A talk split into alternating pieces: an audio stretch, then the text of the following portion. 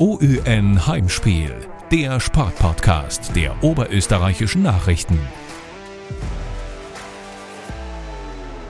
Servus und herzlich willkommen bei Heimspiel, dem Sportpodcast der oberösterreichischen Nachrichten. Mein Name ist Markus Prinz und an meiner Seite begrüße ich meinen Kollegen Florian Wurzinger. Servus Markus, worüber reden wir denn heute? Ich hätte mir gedacht, wir wagen wieder einmal einen Blick zum Motorsport. Ich denke, ich weiß, worauf du da hinaus willst. Da macht ein Linzer gerade auf sich aufmerksam. Das ist sogar mir selbst aufgefallen. Es kann sich dabei nur um Thomas Breining handeln. Genau. Der Porsche-Pilot hat in seiner Rookie-Season in der DTM am letzten Rennwochenende die Chance, den Titel zu holen. Und das, weil er in Spielberg vergangenes Wochenende unglaublich gut gefahren ist. Ein fünfter Platz und sogar ein Sieg. So ist es. Und deshalb ist es uns eine Ehre, den 24-Jährigen jetzt per Videokonferenz zugeschaltet zu haben. Servus, Thomas. Servus, hi. Lieber Thomas, du hast nach deinem Sieg in Spielberg ein paar Tage frei bekommen. Äh, wie hast du denn die Zeit genutzt und wo erreichen wir dich denn gerade? Ähm, habe die Zeit gemeinsam äh, zuerst mit meiner Family verbracht und äh, jetzt äh, daheim mit meiner Freundin in Linz. Und jetzt geht die Vorbereitung äh, schon wieder weiter auf, aufs nächste Rennen in Hockenheim. Äh, du bist zwar Linzer, bist aber nicht immer permanent in Linz. Deine Freundin äh, ist ja eigentlich äh, woanders zu Hause, oder? Genau, meine Freundin ist in, aus Polen. Ähm, sie, sie, studiert da in Krakau, von dem her springe ich. Das heißt ein, ein weites Spektrum an Pendlerei. Ähm, Du hast in diesem Jahr bereits auf mehreren Ebenen Geschichte geschrieben. Nach dem Einstieg in die DTM hast du auf den Norrisring den historisch ersten Sieg für Porsche, das KÜS-Team Bernhard und dich selbst gefeiert. Dazu kam noch der erste Heimsieg eines Österreichers in der DTM am vergangenen Wochenende.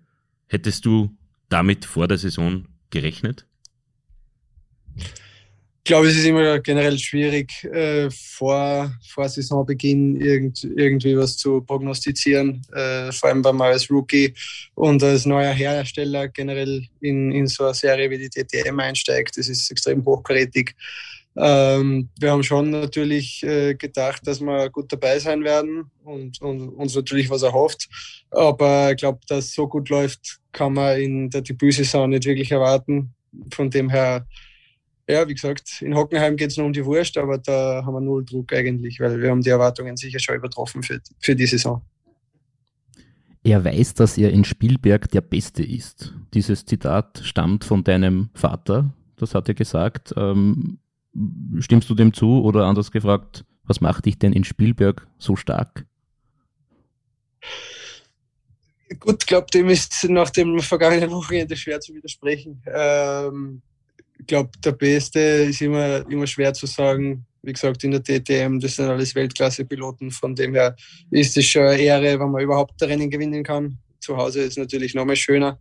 Ähm, ich glaube, was wir in Spielberg äh, was mir hilft, da rauszustechen, ist die Überholmöglichkeiten dort, die, die Spitzkehren, ähm, so wie am Norrisring, so ähnlich. Ähm, einerseits funktioniert der Porsche sehr gut und andererseits bin ich auf der Bremse äh, normalerweise schon äh, einer der, der späteren Bremser, von dem her macht es mir dort besonders viel Spaß. Vielleicht hat dir auch ein ganz spezieller Helm Glück gebracht. Du hast äh, in einem Interview mit den oberösterreichischen Nachrichten schon angekündigt, dass du einen ganz speziellen Helm tragen wirst in Spielberg. Ähm, was hat es dann denn damit auf sich? Kannst du das unseren Zuhörern vielleicht erklären? Genau, äh, letztes Wochenende bin ich im Walter Lechner Retro Design äh, gefahren in Spielberg.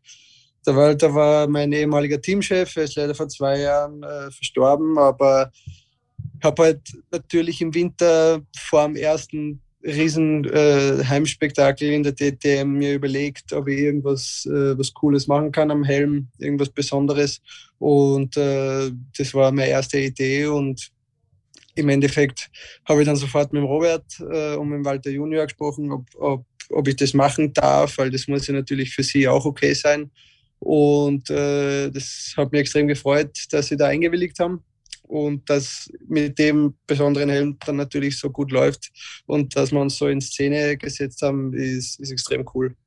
Wobei man sagen muss, ähm, Walter Lechner Senior war ja eigentlich fast ein bisschen mehr als ein nur ein Teamchef für dich, oder? Genau, äh, anfangs natürlich Teamchef, äh, dann aber in den Folgejahren bin ich ja nicht mehr für ihn gefahren und selbst während ich noch für ihn gefahren bin, hat sich das Ganze eher schon zu einer Freundschaft entwickelt. Äh, es war fast wie Opa für, mich dann, äh, weil der Altersunterschied ist natürlich äh, sehr groß gewesen und ähm, ja, wir waren immer laufend in Kontakt, alle paar Tage spätestens äh, am Telefon oder sonst in, äh, bei, bei ihm in der Firma. Das ist ja nicht weit, so eine Stunde von Linz. Von dem her war ich natürlich permanent dort und ähm, habe mir gedacht, das ist einfach äh, ein cooler Weg, um das, das Ganze nochmal aufleben zu lassen und zu, zu zelebrieren. Angeblich hast du vor der Saison zu deinem Papa gesagt, dass du die, Me die Meisterschaft heuer gewinnen möchtest.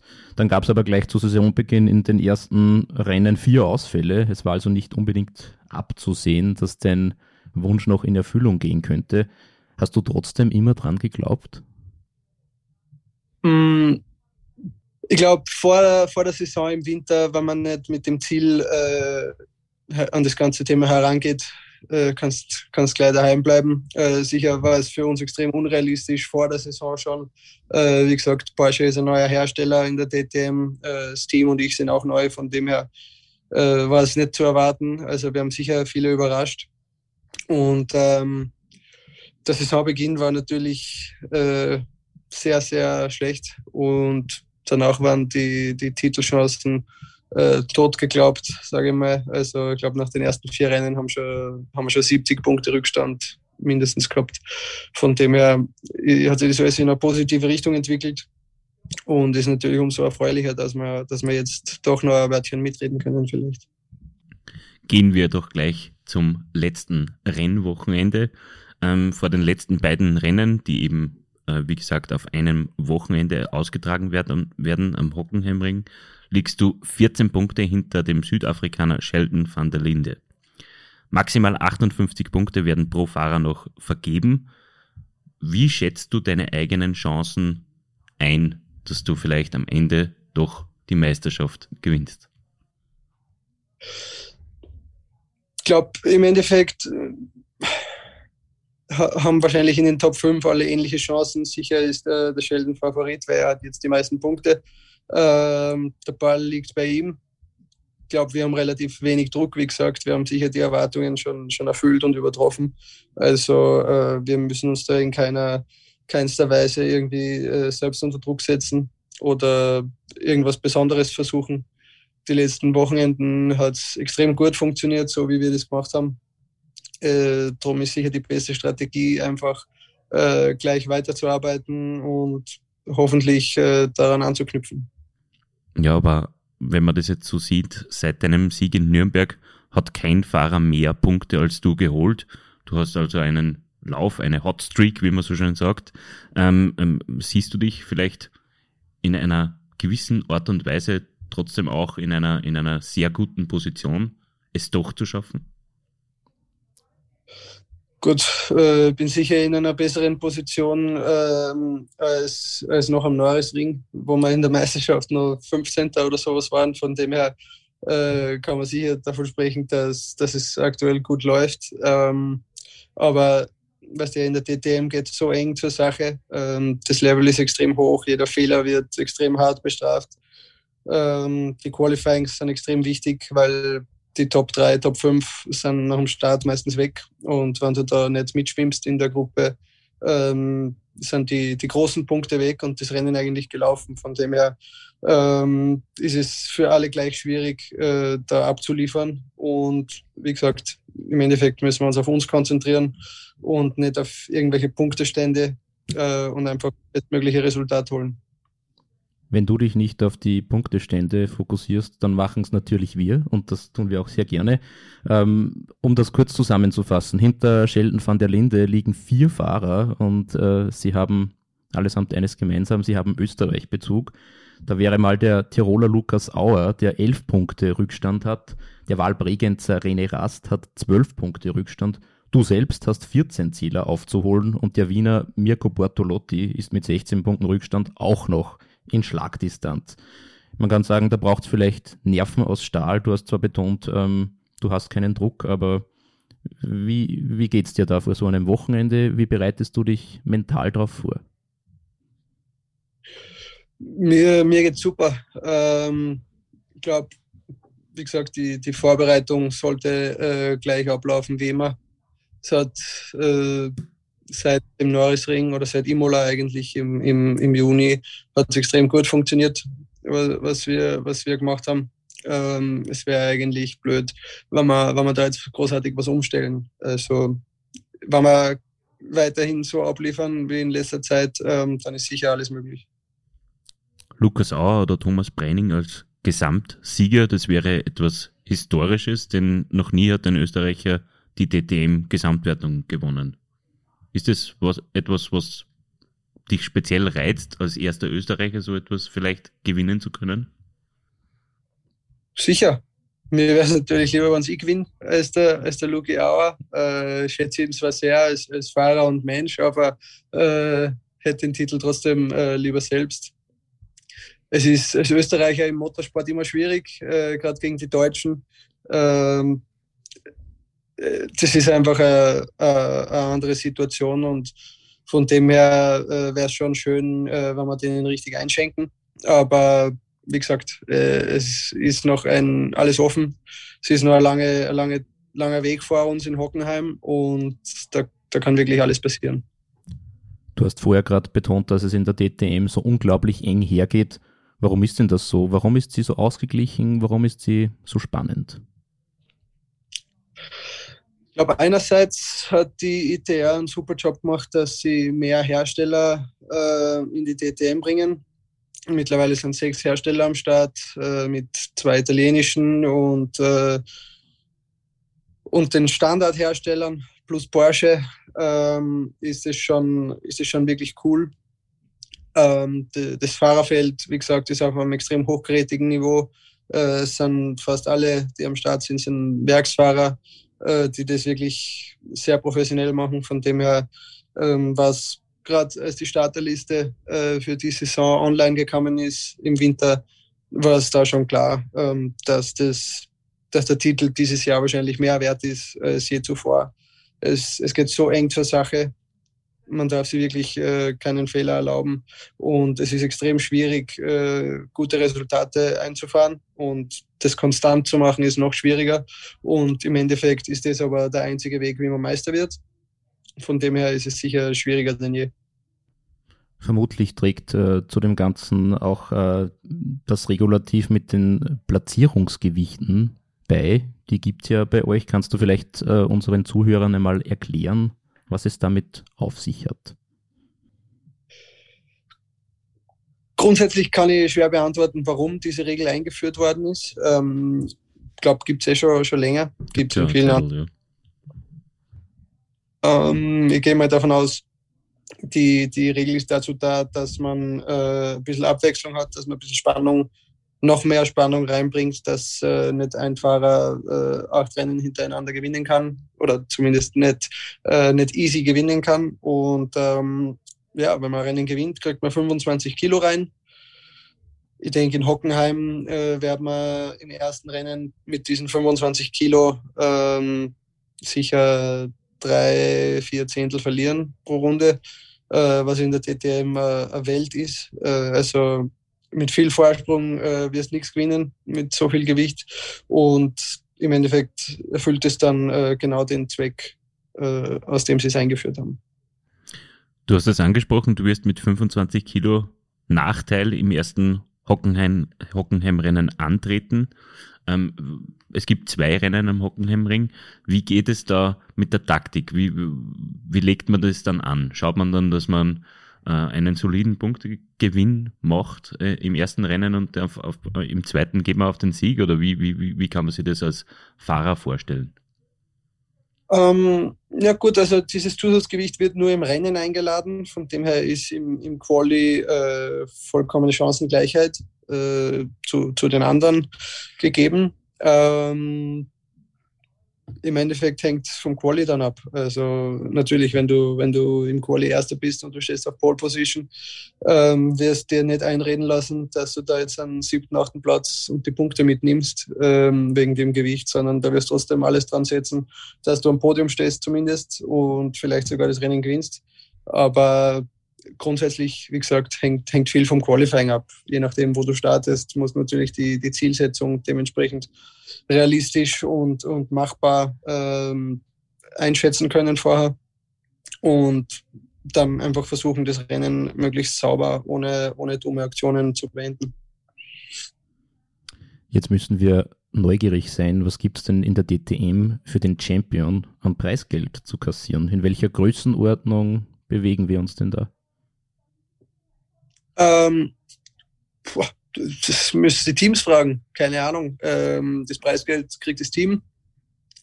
Die Fahrer, äh, wie gesagt, sind in den meisten Fällen Werksfahrer und die werden vom Hersteller bezahlt. Und äh, was für einen Bonus man da im Vertrag sich ausgehandelt hat, ist sicher von Fahrer zu Fahrer unterschiedlich. Okay, das heißt, du bist da, du, du bist ein geschickter Taktiker. Ähm, du wirst da wahrscheinlich irgendwo dann ein Haus bauen, wahrscheinlich drum. Na, na also äh, der bewege ich mich zumindest nicht. Äh, mit dem Hausbau werde ich sicher noch warten. Du könntest das Haus auch kaufen. Kann man auch kaufen, ja. ähm, äh, bevor wir zu einer Zwischenrubrik kommen, ähm, wollen wir noch etwas äh, auf die auf dein Dienstfahrzeug in, im, im, im DTM-Sport äh, kommen. Ähm, für unsere Zuhörer, die mit der DTM jetzt nicht so viel anfangen können, ähm, kannst du die technischen Daten ein bisschen, ein bisschen näher bringen? Was, was hat das, denn das Ding Leistung ungefähr? Was, wovon reden wir? Ähm, es ist ja kein V8-Sauger mehr. Es ist ja mittlerweile ein Vierzylinder-Turbo, oder? Ist das richtig? Na, es ist, äh, es ist ein Sechszylinder-Boxer. Äh, Porsche üblich. Ähm, mit dem DTM GT3-Reglement muss das Auto grundsätzlich zumindest auf der Straßenversion basieren. Und ähm, der Straßen Porsche GT3 hat eben Sechszylinder Sauger in Boxerformation, von dem her ähm, ja, es gibt einfach in der DTM viele verschiedene Fahrzeugkonzepte.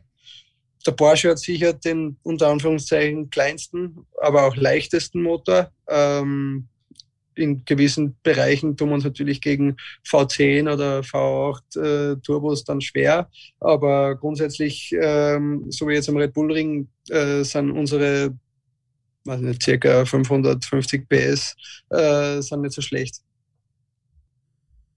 Was reden wir vom Leistungsgewicht ungefähr? Was, was hat das Ding? Leistungsgewicht? Ja, also ähm, wie, wie, viel Gewicht bringt das Auto äh, auf die Waage? Ähm.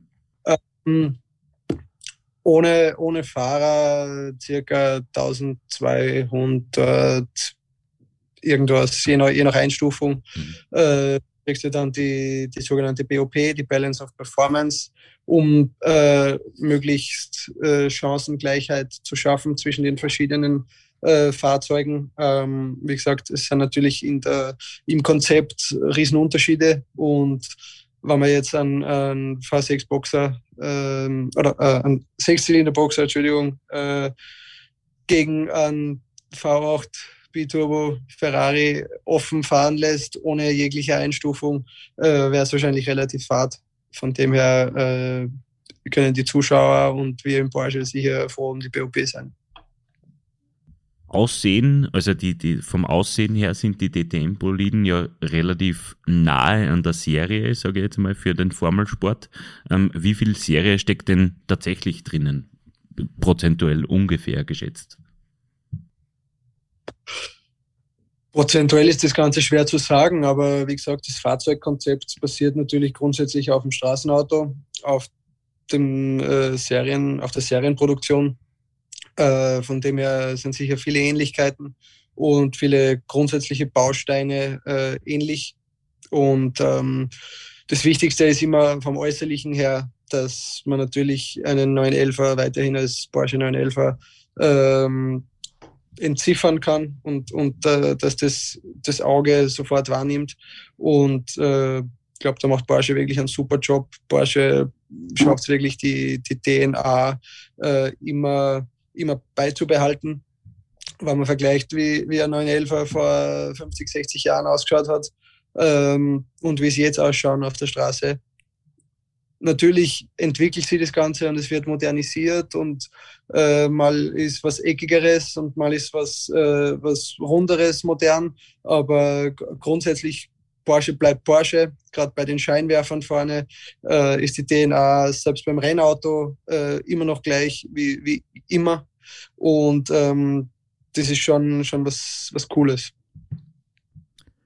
Wie viel Serie steckt eigentlich im Heimspiel-Podcast? Ich kann sagen, sehr viel steckt da drin. Wir würden niemals einen aufzeichnen ohne unsere beliebte Rubrik Entweder oder. Äh, die wirst du jetzt auch gleich kennenlernen, lieber Thomas. Wir stellen dir zehn Entscheidungsfragen und nicht irgendwelche Entscheidungsfragen. Es sind die gemeinsten aller Fragen und wir werden schauen, ob du diesen Test bestehst. Wenn du okay. dich dafür bereit fühlst. Also, Let's go. Wie gesagt, ich lese da zwei Begriffe vor und du solltest dich bitte für einen davon entscheiden. Bist du Langschläfer oder Frühaufsteher? Frühaufsteher. Ein Buch lesen oder Netflix schauen? Netflix. Bier oder Wein? Bier. Schnitzel oder Schweinsbraten? Schnitzel. Fußball oder Tennis? Fußball. Red Bull Ring oder Nürburgring? Red Bull Ring. Michael Schumacher oder Walter Röhrl? Walter Röhrl. Da, da, muss ich jetzt kurz, als, als Röhrl-Fan muss ich da jetzt nachfragen, warum? Weil der Michael Schumacher überhaupt nichts mit Porsche zu tun hat. Natürlich, aber äh, kennst du denn, du bist ja äh, im Brotberuf quasi ja äh, bei Porsche angestellt, äh, testest Autos und entwickelst Autos auch. Dasselbe hat der Walter Röhrl, macht er glaube ich immer noch. Ähm, kennst du ihn persönlich? Noch nicht, aber er ist natürlich äh, ein Kult-Hero, äh, nicht nur bei Porsche, sondern im Motorsport generell und äh, ja, Michael Schumacher auch äh, aber als Porsche-Mann äh, muss ich Walter Real sagen. DTM-Champion oder Formel 1-Cockpit? Boah, das ist unfair. Das ist richtig dreckig. Ähm, beides. Äh, beides gibt es nicht. Ähm, gut, dann DTM-Champion. Okay. Sehr fokussiert. Ähm, und abschließend Schlager oder Deutschrap? Deutschrap. Na, schau, da sind wir schon durch. Deutschrap, ist das äh, deine Playlist, ist die gezeichnet von solchen Tracks oder was ist da sonst noch alles drin, wenn du Musik hörst? Äh, hauptsächlich äh, Hip-Hop für aus Amerika, äh, aber grundsätzlich alles. Meistens, meistens äh, höre hör ich äh, Radio oder beziehungsweise im Auto sowieso fast keine Musik, weil ich meistens nur telefoniere die ganze Fahrt. Da lenkt dir das eh nicht vom Fahren ab. Nein, nein, aber Freisprechanlage. Keine ah, Sorge. Keine Sorge. So. Äh, immer wieder sieht man ja Sportler mit Kopfhörern auf. Äh, es dient für viele dazu, die Konzentration für den Wettkampf zu erlangen. Was, welche Bedeutung hat denn Musik für dich und, und, und was nutzt du da, damit du voll fokussiert auf die Rennstrecke gehst? Also zur Rennvorbereitung oder so höre ich überhaupt keine Musik. Ähm, von dem her hat Musik relativ äh, wenig, wenig Bedeutung in dieser Hinsicht. Ähm, normalerweise versuche ich, dass ich mich von, von Mensch, mit Menschen umgebe äh, und Gespräche über Gott und die Welt führe im, im Grid, äh, einfach um ein bisschen äh, relaxter zu werden, ein bisschen auf andere Gedanken zu kommen. Und ähm, das, das ist für mich immer das Wichtigste, dass ich ein bisschen, ein bisschen Ablenkung habe vorher weil sonst, wenn du in deinem eigenen äh, Kopf bist und von A bis Z alles zehnmal durchdenkst, wird es immer nur schlimmer. Bist du dann einer, der, wenn der Helm aufgesetzt ist, voller Fokus automatisch da ist? Auf jeden Fall, auf jeden Fall. Also äh, sobald der Helm auf ist, äh, brauchst du nicht mehr mit mir sprechen. Du bist Linzer, deshalb auch die Frage, ähm, was ist dein Lieblingsplatz in deiner Heimatstadt? Äh, Bachelberg. Was kann man dort machen? Äh, oft äh, fahre ich einfach hin, äh, wenn ich irgendeine schwierige Entscheidung vor mir habe und äh, setze mich hin am Abend, genieße den Ausblick und meistens kommt dann, äh, kommt dann de, die richtige Idee äh, von allein. Äh, da ist ein super schöner Grund oben, da würde ich gerne ein Haus bauen, aber der steht nicht zum Verkauf und selbst wenn er zum Verkauf stehen würde, könnte ich mir sicher nicht leisten. Aber der, der Traum lebt. Und der DTM-Champion-Titel wird da der sicher helfen, finanziell. Wäre wahrscheinlich nicht schlecht. Ja. welche, welche wegweisenden Entscheidungen in deinem Leben hast du schon am Bachelberg getroffen? Ähm, hm. Vor, vor einigen Jahren, als ich, ähm, als ich zu Porsche gegangen bin, damals als Porsche Junior, bin ich vor der Entscheidung gestanden, ob ich eben zu, äh, bei Porsche den Vertrag unterschreibe, äh, was eigentlich, äh, was man gar nicht überlegen sollte, sondern einfach äh, Mund zu machen und unterschreiben. Aber für mich hat natürlich immer äh, die Formel 1 in, in irgendeiner Hinsicht war immer der Traum. Und ähm, als dann die Entscheidung vor mir stand, Formel 3 oder Porsche-Vertrag, ähm, hat natürlich eine Entscheidung her müssen. Und bei Porsche äh, ist es auch extrem schwierig, aber es ist um einiges realistischer, dass du äh, dieses Hobby und diesen Traum äh, wirklich zum Beruf machen kannst und Erfolg, also oder zumindest professioneller Renn Rennfahrer werden kannst. Und äh, in der Formel 1 ist es natürlich immer, selbst wenn du die Formel 2 gewinnst, äh, ist die Chance, dass du in die Formel 1 kommst, äh, wahrscheinlich äh, bei 10 Prozent. Von dem her ähm, sollte man gar nicht drüber nachdenken, aber diese Entscheidung habe ich am Bachelberg getroffen. Siehst du den Traum von der Formel 1 für dich schon vorbei?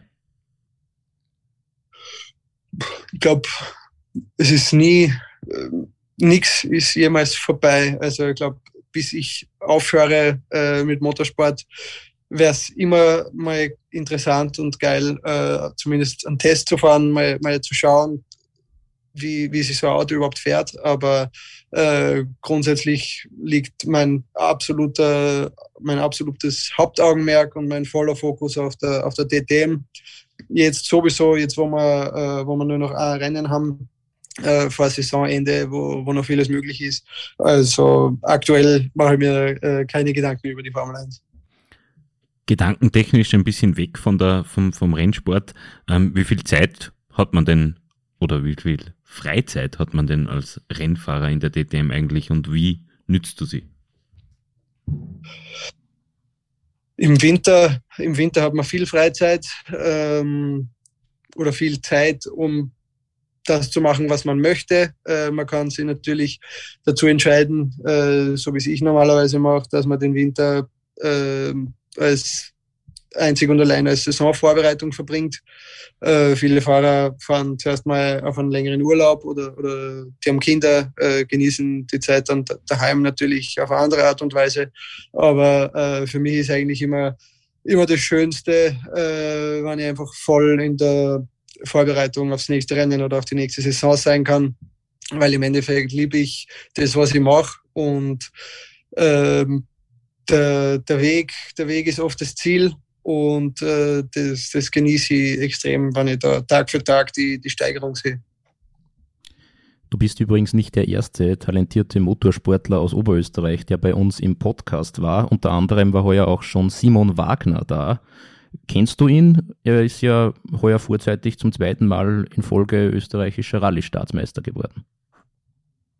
Äh, ja, ich kenne ihn. Äh, wir sind gemeinsam Kart gefahren früher. Also er ist natürlich älter, wir sind nie in der gleichen äh, Klasse gefahren, aber äh, den kenne ich, glaube ich, seit 2008 äh, mindestens, aber haben schon, schon länger jetzt nicht mehr, nicht mehr gesprochen.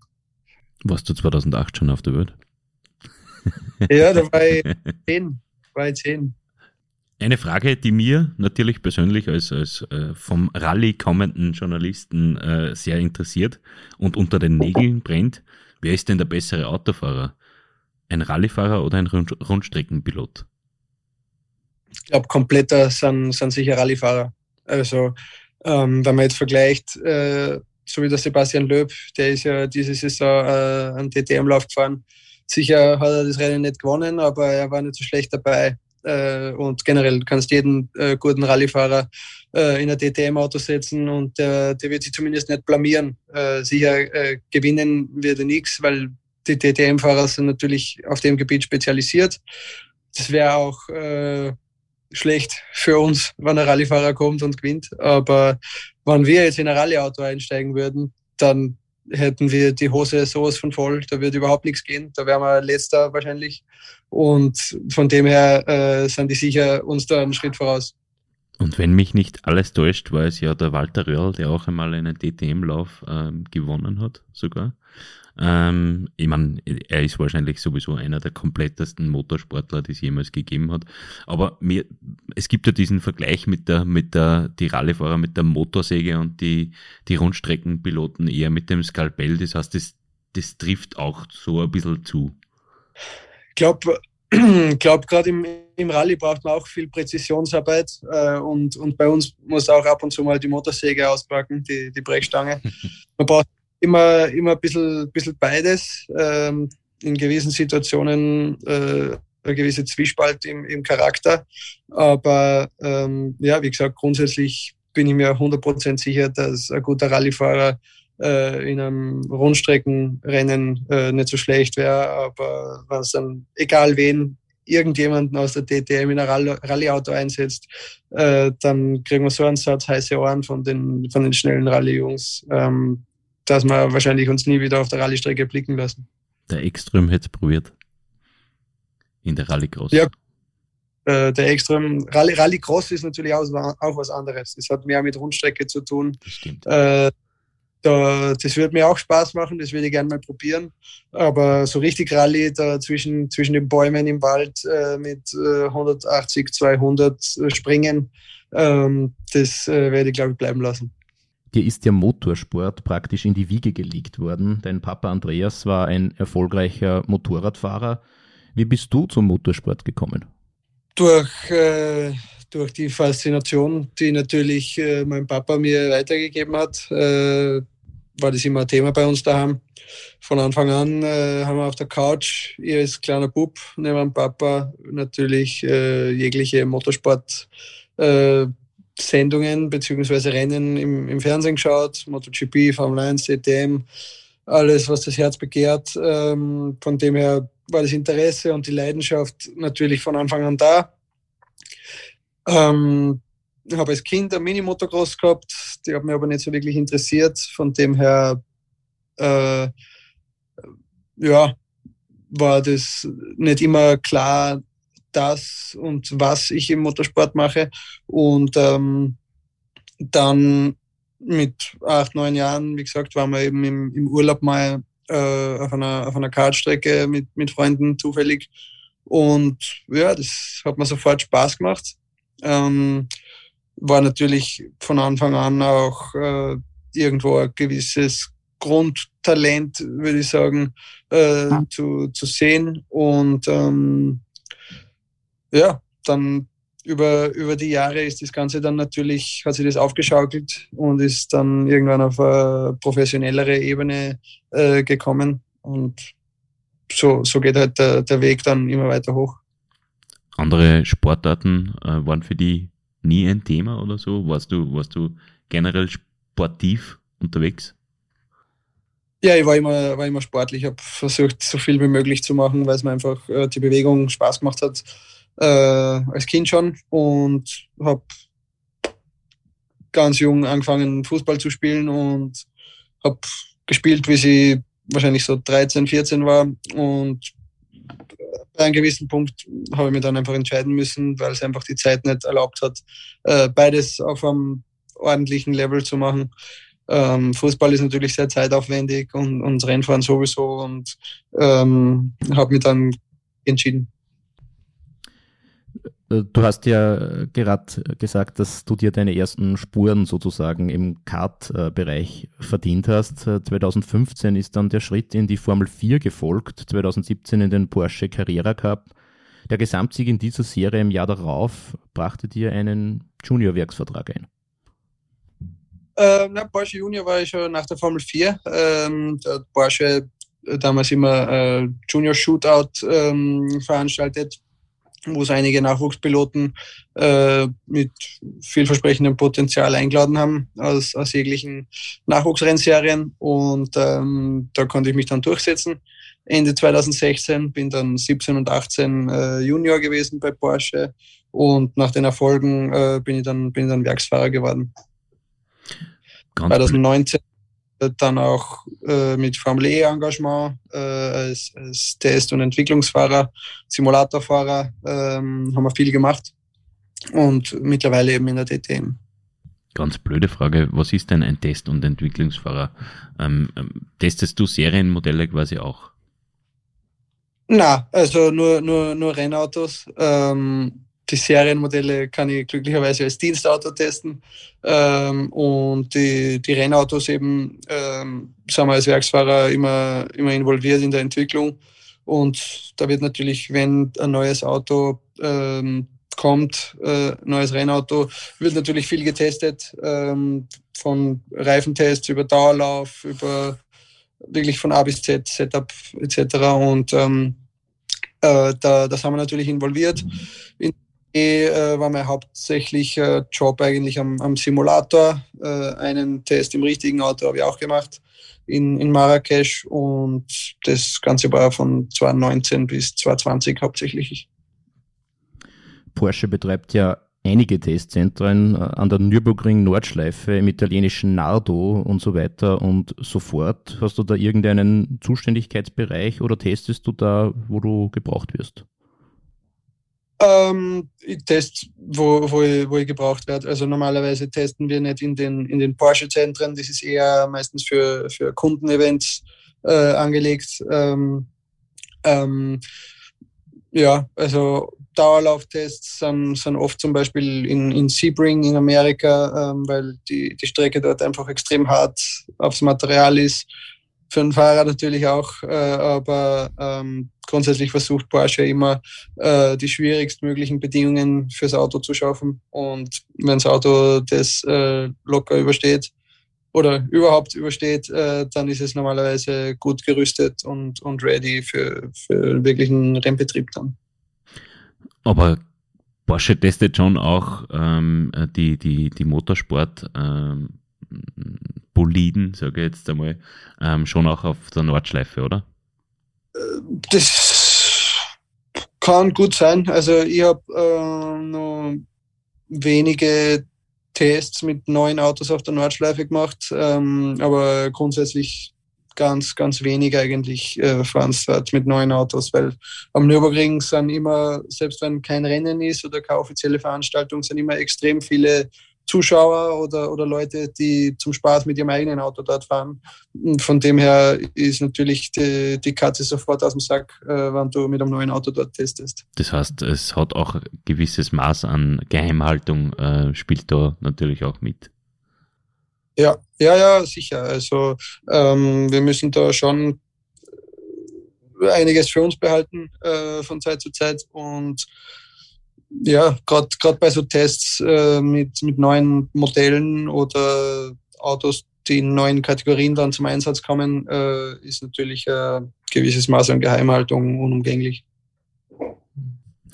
Jetzt habe ich gerade die Nürburgring Nordschleife äh, erwähnt. Du bist äh, schon einige Runden wahrscheinlich drauf gefahren. Du bist beim 24-Stunden-Rennen aktiv gewesen. Sie gilt als gefährlichste Rennstrecke der Welt, wird grüne Hölle genannt und ist vor allem bei unbeständigem Wetter gefürchtet. Was macht für dich den Mythos Nordschleife aus? Die, die Nordschleife ist was ganz Besonderes. Ich glaube, was das Ganze so besonders macht, sind einerseits immer die Fans. Also beim 24-Stunden-Rennen sind immer zwischen 200 und 250.000 Zuschauer live vor Ort, ähm, die, die richtig Party machen dort. Ähm, in gewissen Streckenbereichen äh, riechst während dem Fahren die, das Lagerfeuer, sehen tust sowieso. Und ähm, die Fans machen da sicher das Größte davon aus. Die, die Strecke selber ist natürlich ähm, gerade am Anfang, äh, wenn man es nicht gewöhnt ist, äh, schon äh, ein bisschen angsteinflößend. Äh, gefährlich bleibt es immer. Also Respekt äh, muss schon da sein. Das Wetter ist sowieso eine Katastrophe dort. Also das ist ein ganz eigenes Klima. Da habe ich schon im Juli Schnee gehabt. Und also am nächsten Tag äh, wieder 25 Grad. Also es ist, es ist wirklich brutal dort. Und ähm, wenn du da äh, äh, ein solides Rennen fährst, ohne, ohne Probleme, ohne Unfälle, ähm, dann hast du äh, hast schon, schon eigentlich einen super Job gemacht. Und ist sie wirklich die gefährlichste Strecke der Welt? mit Sicherheit, ja, mit Sicherheit.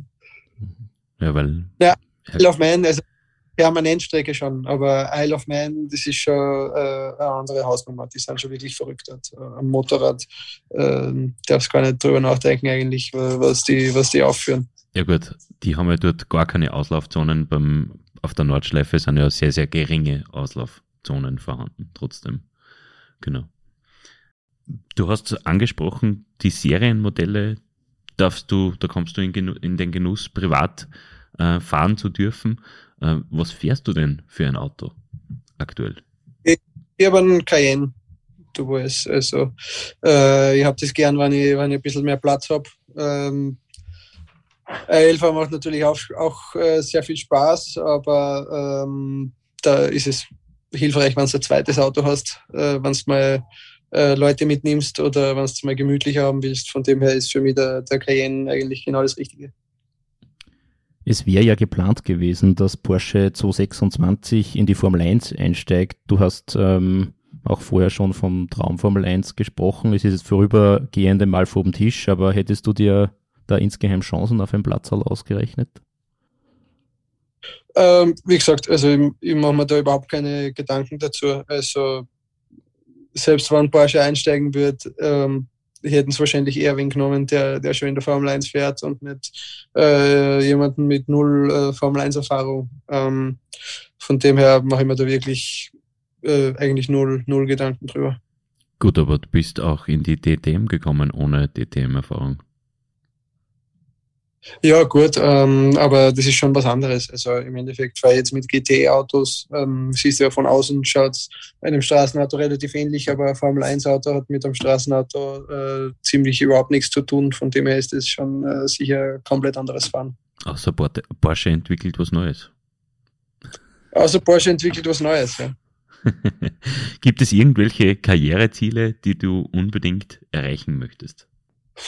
Ja, DTM-Titel wäre schon was.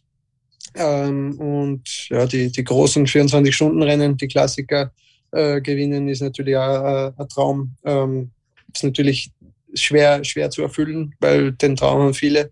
Aber ähm, ich hoffe, ich kann mich da durchsetzen. Durchsetzen wirst du dich jetzt nicht müssen, aber äh, wir würden noch einmal gute Antworten äh, von dir brauchen in unserer Rubrik Wordrap. Der Flo wird dir jetzt ein paar Satzanfänge vorlesen und ähm, es wäre cool, wenn du das vollenden könntest, wie damals in deiner Fußballerzeit als Mittelstürmer. Oder, okay. hast, du, oder hast du was anderes gespielt? Ähm, ja, ich habe Stürmer angefangen und irgendwie bin ich dann immer weiter zurückgerutscht. Ähm, Ganz normal die, die in einer Karriere. Ja. Wir werden deine Vollstreckerqualitäten jetzt trotzdem testen. Die erste Frage unseres Wordraps, das beste Rennen, das ich je gefahren bin, war? Red Bull Ring letztes Wochenende. Der beste Rennfahrer aller Zeiten heißt? Michael Schumacher. Mein Lieblingssportler ist? Cristiano Ronaldo. Wenn ich nicht DTM-Pilot geworden wäre, wäre ich heute? Um, Student. Was studieren? Keine Ahnung. Das Leben. Gut, das kann man eigentlich eh immer oder sollte man immer machen. Meinem 14-jährigen Ich würde ich heute raten. Ähm, geduldig sein ist, ist, ist wichtig. Die drei meistgenutzten Apps auf meinem Smartphone sind E-Mail, WhatsApp und Instagram. Der schlimmste Spitzname, der mir je gegeben wurde, ist? Ich hab keinen schlimmen, glaube ich. Ich hab nur einen, Tommy, das ist, äh, das passt. Damit habe ich kein Problem. Ich hätte einen, ich hätte einen Vorschlag. Wie wär's mit Tom Turbo? Nein, lieber nicht. Lieber nicht. Er wäre nichts. Weiter im Text. ähm, der schönste Ort auf Erden ist? Protest, egal wo. Ja, sehr schön, sehr schön. Der war gut. Ähm, zwei noch. Wenn ich ein Tier wäre, wäre ich? Affe. Last but not least, diesen Traum möchte ich mir unbedingt erfüllen. DTM-Champion werden. Uh. Und privat? Soweit äh, habe ich nicht gedacht. Also äh, aktuell äh, reicht, reicht bei mir die Kapazität nur, nur zwei Wochen voraus. Und das ist ja auch irgendwo gut so. Wir wünschen dir jedenfalls, dass nicht nur deine privaten, sondern vor allem deine beruflichen, da müssen wir jetzt nicht so weit vorausdenken, in Erfüllung gehen mögen. Alles Gute auf jeden Fall fürs Finale. Toi, toi, toi. Wir halten dir ganz fest die Daumen, lieber Thomas, und herzlichen Dank, dass du heute bei uns warst. Danke. Alles Gute und hol die Meisterschaft heim nach Linz. Das war's also für heute. Danke für Ihre Aufmerksamkeit. Wenn es Ihnen gefallen hat, dann würden wir uns über ein Abo auf Spotify, Deezer, Google Podcasts, Apple Podcasts und Amazon Music freuen. Wünsche, Anregungen und Feedback, wie wir unsere Show weiter verbessern können, empfangen wir gerne über podcasts.nachrichten.at. Von uns beiden war's das. Wir wünschen eine ganz schöne Woche und hören uns demnächst wieder. Servus und auf Wiederhören. Das OÜN Heimspiel, der Sportpodcast der oberösterreichischen Nachrichten. Jede Woche neu auf Nachrichten.at.